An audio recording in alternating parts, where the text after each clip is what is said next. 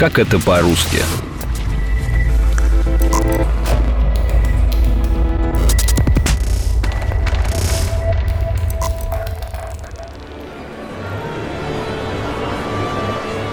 Давай, давай, быстрее, пальцы переодевай. Где твоя кичка? Ну тут же нужно зазерниться, артист Артистыч. Но работать на пердячем пару бесполезно. Это какой-то гургур.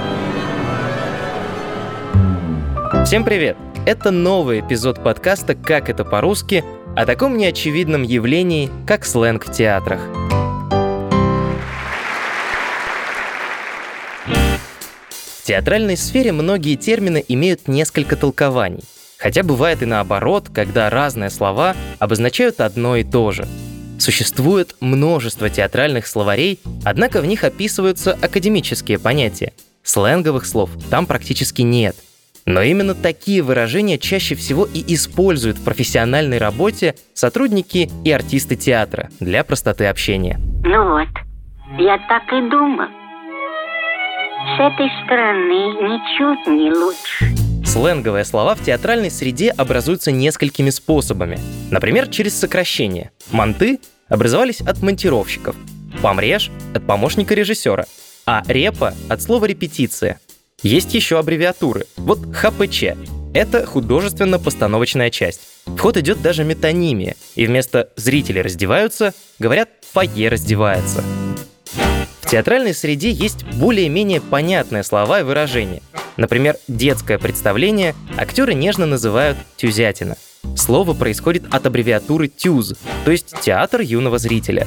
Но вот почти на каждой сцене нашлось место для куда менее очевидной тещи. Так работники сцены называют предмет, которым придавливают лишний край кулис, чтобы он не колыхался. Хочешь – верь, хочешь – не верь, а дело было так.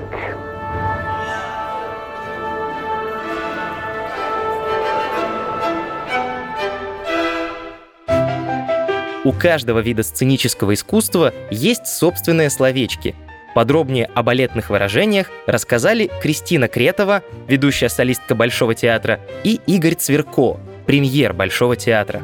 Первая фраза, которая мне приходит на ум, это, наверное, «сейчас я переодену пальцы и приду». Вполне возможно, что обычный человек не поймет, какие пальцы и куда их переодевать, переобувать. Дело в том, что Пальцами мы так сленгово в балете называем пуанты, но в основном это называют московские балерины пальцы, пуанты. А питерские балерины пуанты почему-то называют коски. И вот, наверное, они говорят, сейчас я переобую коски, хотя очень странное название коски. Вообще у нас отличается от них два выражения. Вот первое – это пуанты, коски и пальцы, а второе – это пучок, который мы делаем в виде прически. В Москве называется пучок, а в Питере называется кичка.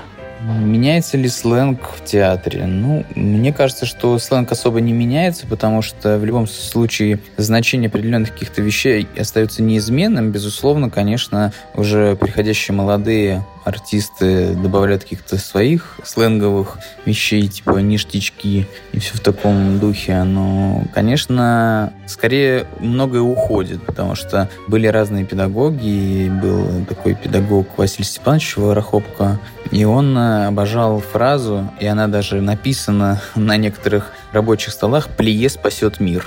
Ну, что обозначает, если ты делаешь ну, такое наше балетное приседание с вывертными ногами, то делая плие, ты всегда не получишь травму. Поэтому как-то все-таки сленг, мне кажется, он больше уже теряет, чем приобретает.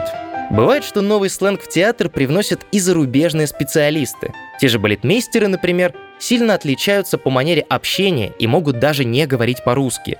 Иногда артисты балета за время работы с ними перенимают не только опыт, но и отдельные выражения с иностранного языка. И порой совместная работа с балетмейстером давно закончилась, а его сленг все еще используется. Наша копилка новых слов, так сказать, пополняется всегда с приездом того или иного балетмейстера. Вот, например, когда мы ставили Марка Спада несколько лет назад, то ассистента Пьера Лакота, его звали Жиль, и он всегда говорил «attention, вози», что значит «внимание» и «работай». «Вози, вози» — это было его любимое слово. И поэтому там на протяжении, допустим, двух-трех месяцев, которые мы репетировали, вот оно бесконечно было в моем лексиконе. Также, когда были последние постановочные вместе с Полом Лайтфутом, он э, заходил всегда такой заряженный эмоционально и всегда говорил, что типа «Hi, guys!»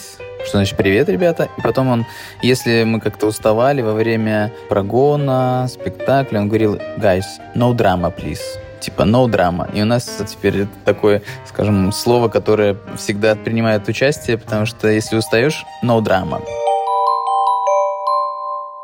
Площадь перед зданием администрации. Толпа народу. Семь часов утра. Рано, никто не встанет. 7.15, но не позже. Народ безмолвствует. Одиночные выкрики.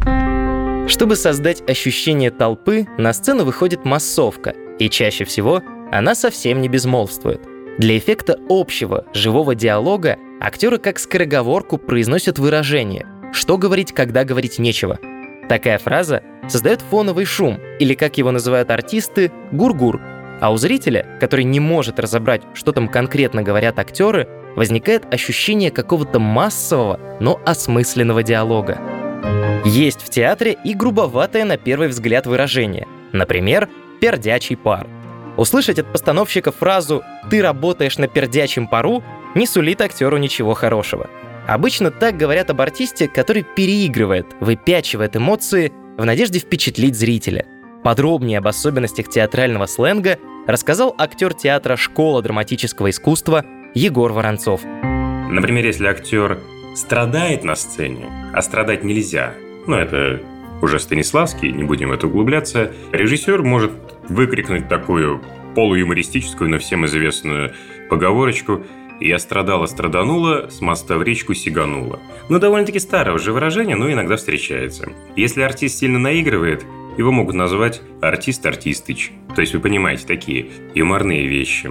Есть уже более какие-то профессиональные такие слова и выражения, которые даже использовал Станиславский, которые явно не будут понятны обывателю. Например, «зерно» и «зазерниться». Найти зерно роли, зазерниться в своем персонаже. То есть, объясняя простым языком, понять его, почувствовать, найти его болевые точки, ну, стать этим человеком, зазерниться. Помимо тех, кого мы видим на сцене, в театре есть множество различных служб. Их еще называют цеха. Кстати, эти люди, как и актеры, не работают в театре, а служат там. Художественно-постановочная часть театра, или как мы уже знаем, ХПЧ, включает в себя машино-декорационный цех, реквизиторский цех, светотехнический, звукотехнический, гримерный, костюмерный и так далее – Главный художник театра «Стрела» Алексей Говязин рассказал о сленге тех профессий, которые на первый взгляд находятся в тени, но на самом деле играют в театре важную роль.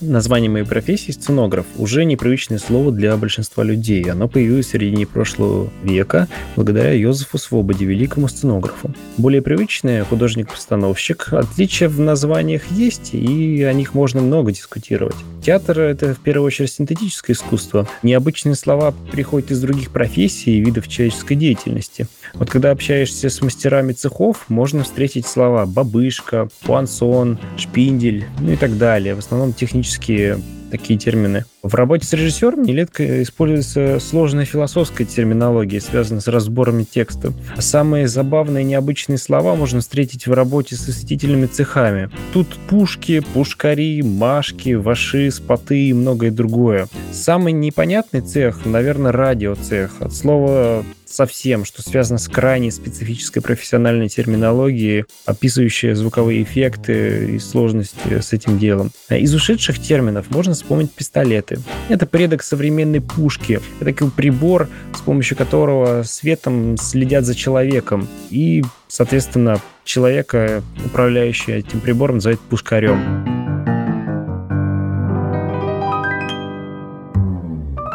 Получается, что работать в театре, извините, то есть служить, значит не только делать свое дело, но и знать особенный театральный язык. Это был эпизод подкаста «Как это по-русски». Сценарий эпизода подготовил Артур Арушанян, а начитал Руслан Жигалов. И надолго мы с вами не прощаемся.